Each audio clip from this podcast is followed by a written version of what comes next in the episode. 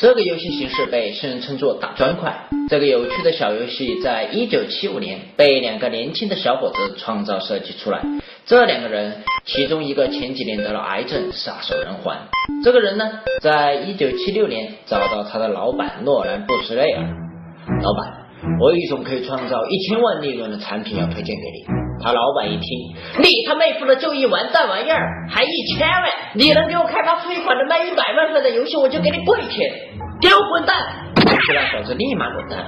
这个故事告诉我们，在职场中，当你证明了你自己比你的上司更优秀，那你就离滚蛋不远了。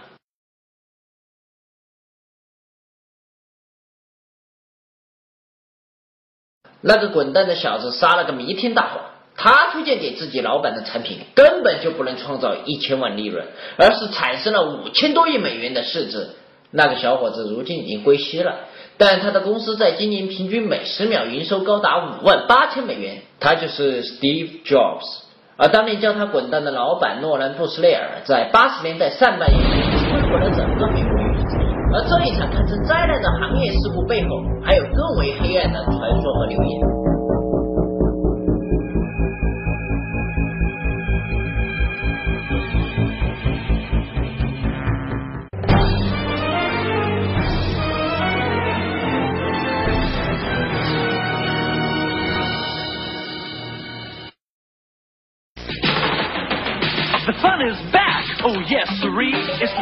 600 Atari.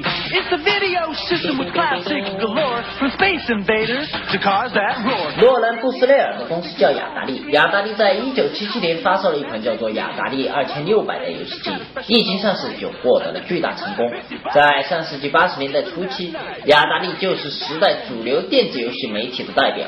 堪比八十年代中后期的任天堂 FC 和九十年代的索尼的 PlayStation One。一九八二年，在公司成立十周年之际，雅达利公司年销售额达二十亿美元，成为美国历史上成长最快的公司，所在游戏市场的份额高达百分之八十，其产品进入美国百分之十七的家庭。这样的成绩在现在游戏产业是不可能出现的。你就可以想象，当年的雅达利公司真的有那种秦始皇六合诸侯一匡天下的霸气。不过，雅达利的命运也跟秦始皇的帝国一样，烟花易冷，韶华易逝。一九八二年末。美国游戏产业出现了滞销现象，数大的雅达利首当其冲。危急关头，雅达利的决策者做出了一个灾难性决策，斥资二千五百万美元购买大型科幻动画片《E.T. 外星人》版权，试图让红极一时的《E.T. 小精灵》来挽救败局。而恰恰是这款被公司视为救世之作的游戏，不仅给雅达利公司敲响了丧钟，也给美国游戏产业投下核弹。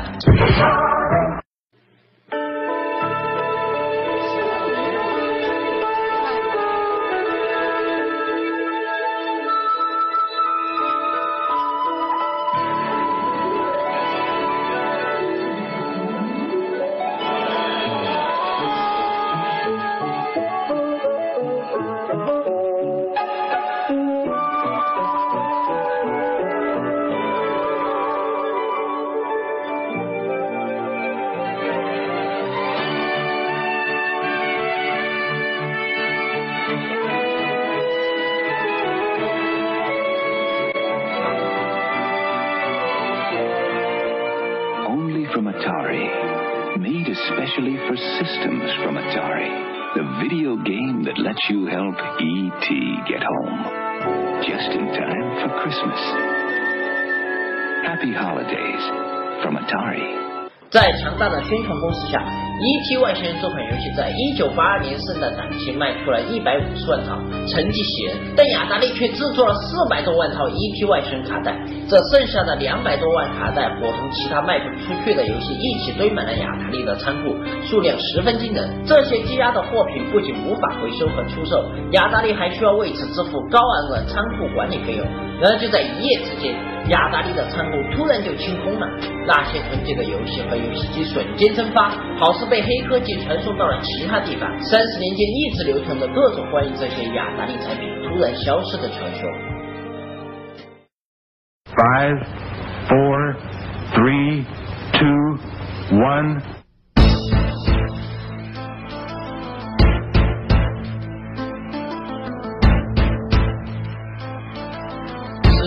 颗原子弹在阿拉莫戈多沙漠里面爆炸试验，而三十八年后，有一个非常黑暗的都市传说再度降临这片荒漠。人们传言着雅达利在一九八三年的某个夜晚压碎了所有囤积的卡带，是往新墨西哥州的阿拉莫戈多垃圾填埋场当做废物彻底销毁。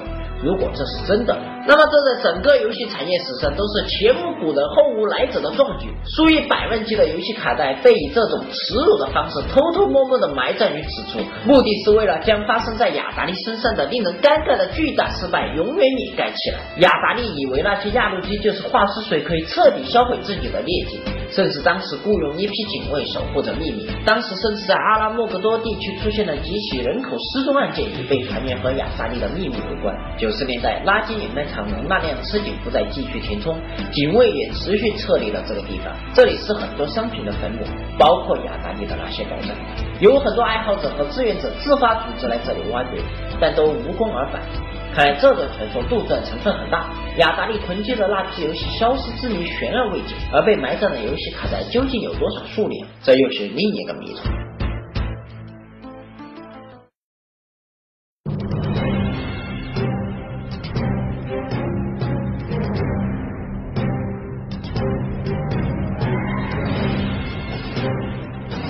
墨西哥州阿拉莫格多垃圾填埋场，这里附近的小镇突然热闹起来。这里正在进行一次前所未有的大型挖掘作业，而周围则聚集了两百多人的围观群众。这两百多人既有本地居民，也有千里昭昭赶来的游戏玩家以及媒体记者。他们正在等待挖掘结果。挖掘进行了一天，四月二十六日下午，因天气恶劣，绝大多数围观者已经散去，仅余数十人坚守现场。这时。挖掘工作有了重大发现。首先被发现的是一个沾满泥土的雅达利二千六摇杆，以及印有 Atari 标志的包装袋和说明书。很快，一个薄薄的黑色塑料盒从沙土中露了出来，然后是另一盒，这些巴掌大的盒子，正面印着电影《E.T. 外星人》中的两位主角的画像，上方印有 Atari two thousand and sixty 字样，下面则是一行版权声明：Nineteen eighty two Atari Inc. All rights reserved。尘埃落定，这个流传了将近三十年的都市流言终于证实为真。雅达利用几乎耻辱的方式埋葬了自己的产品，也埋葬了自己的帝国。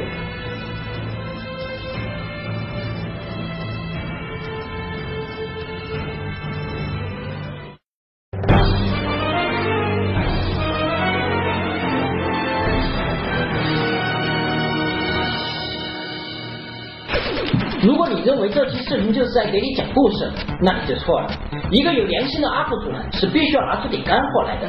在那个挖掘现场，恰恰就有我一美国哥们就在现场，和这个 ET 外星被一起埋葬的一个叫做《神奇丘者》的游戏，居然被他不远万里的寄到了我的手上。你看看，这包装盒上面居然还沾着阿拉莫格多沙漠上被辐射照射过的沙粒，连这个游戏的包装盒。说明书都是彩印的，业界良心啊！当然了，还有这个叫做 Defender 的游戏包装盒，已经烂得不成人形，在它的上面居然还散发着美国三十年前生活垃圾的味道。但是作为雅达利的核弹的核心之一的 E.T. 外星人，却没有被他寄来。幸好我一托我一在美国留学的姐妹儿，在跳蚤市场帮我找到了这盘 E.T. 外星人，你看看。当我手中拿着这个 E.T. 外星人摧毁了整个游美国游戏行业的游戏的时候，我整个人激动的快哭了。那么为了让这款游戏呢能够重见天日，我又委托一个叫 Vance 的黑人美国哥们不远万里的给我寄来了 Atari 2060一九八零版，哇！那么为了这期节目呢，我筹备了将近半年，终于呢凑齐了七颗龙珠，为亚洲观众用华语的形式展现出这次雅达利的冲击。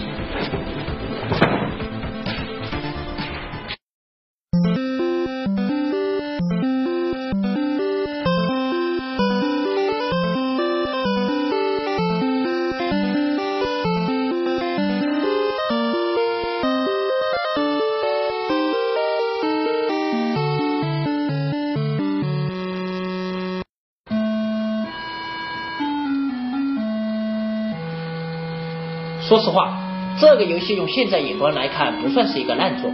标题界面的 E.T. 像模像样，电影主题曲也有了非常好的还原。二千五百万美元买来的版权确实没有白花，然而二千五百万美元的版权费也就只花在这个标题上面。进入游戏，如果不看说明书，你完全不知道你控制的这个孕妇到底要干什么。但是如果你看了说明书，你就深刻明白什么叫不看后悔，看了更后悔。我怕你会气得吐血。这款游戏居然就是操作这个孕妇在随机的洞穴寻找零散的飞船部件，期间只需要躲避 CIA 的侦探即可。也就是说，这款仅授权费就高达二千五百万美元的低番独占游戏大作，竟然是一款凭运气找礼品的弱智级三岁儿童涂鸦产品。而游戏从头到尾发出的刺耳音效，对于当时的美国小朋友来讲，简直就是。精神污染 max，而游戏在山洞寻找随机出现的飞船零件的弱智设定，让很多人一辈子都通不了关，但也可能人品爆发，让你六十一秒就通关。这游戏简直就是对人类文明的一次嘲讽。雅达利凭借 ET 外星人彻底摧毁了美国人对电视游戏的信心，以至于其后美国游戏机产业几乎绝迹整个美国，连当时日本任天堂的游戏机进入美国市场都不敢说这是游戏机，而是个人电脑。美国游戏产业直到二十一世纪后，微软的 Xbox 面世才渐渐复苏。E.T. 外星人拥有全世界最可怕的美国，最莫名其妙的背景设定，最令人难以忍受的音效，而最糟糕的是，无论怎么操控，玩家在游戏中绝大部分时间都要在掉进一个没有任何意义的洞里的过程中度过，这使得无数玩家为此抓狂。而这款仅版权费就高达二千五百万美元的低方救世大作，竟然是一个叫霍华德的工程师一个人仅用六个星期。就开发出来的赶工之作，而这位叫霍华德的工程师，却是一九八一年最畅销的电子游戏《Yas Revenge》的作者。就在一年之后，他的第二部作品就把自己的公司从顶峰拉向了地狱深渊，这才叫境界啊！据说他制作《E.T. 外星人》就是为了报复雅达利不断压榨他的劳动力，剥削他的价值，甚至让他无偿加班。这个故事告诉我们，在职场中永远不要小瞧那些经常被领导欺负的人。他也许就是这个公司的暗黑者。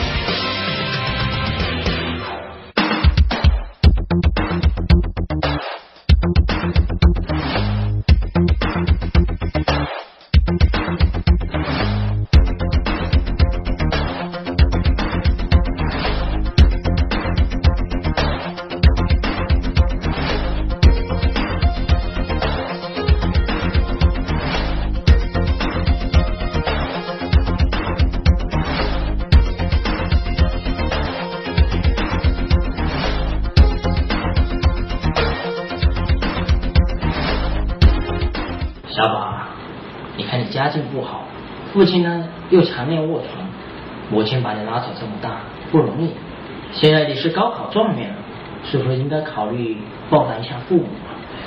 哎，这是我们厂最新研发的父老保健品——生命二号，服用过后，人人都是高考状元了。只要你开口说你高考复习，就是天天服用我们厂的保健品，三双大眼费，第二天就放在讲桌上。